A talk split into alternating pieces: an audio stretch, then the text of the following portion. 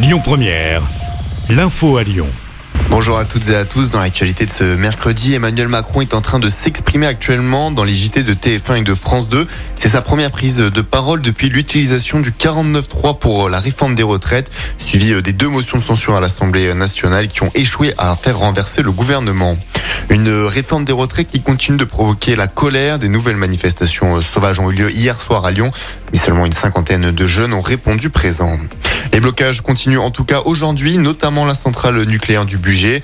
Les étudiants ont également Lyon 2. Pas de cours en présentiel. Le musée des Beaux-Arts continue aussi d'être bloqué depuis dimanche et au moins jusqu'à demain. La grève se poursuit aussi euh, à la raffinerie de Fézin et les agriculteurs vont ils se rendront ensuite à la manifestation euh, à Lyon.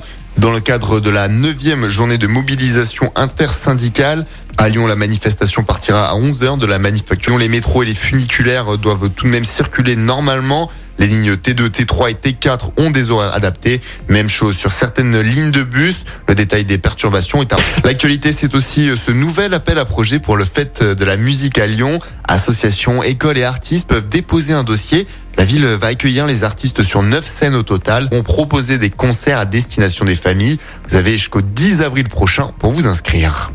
Du football enfin avec euh, les Lyonnais qui jouent ce soir à 18h45. Un quart du titre reçoivent Chelsea au Groupama Stadium. Et puis euh, hier soir, euh, le Bayern Munich a battu Arsenal 1-0. Même score pour Barcelone.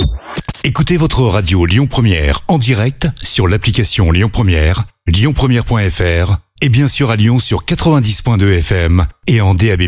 Lyon Première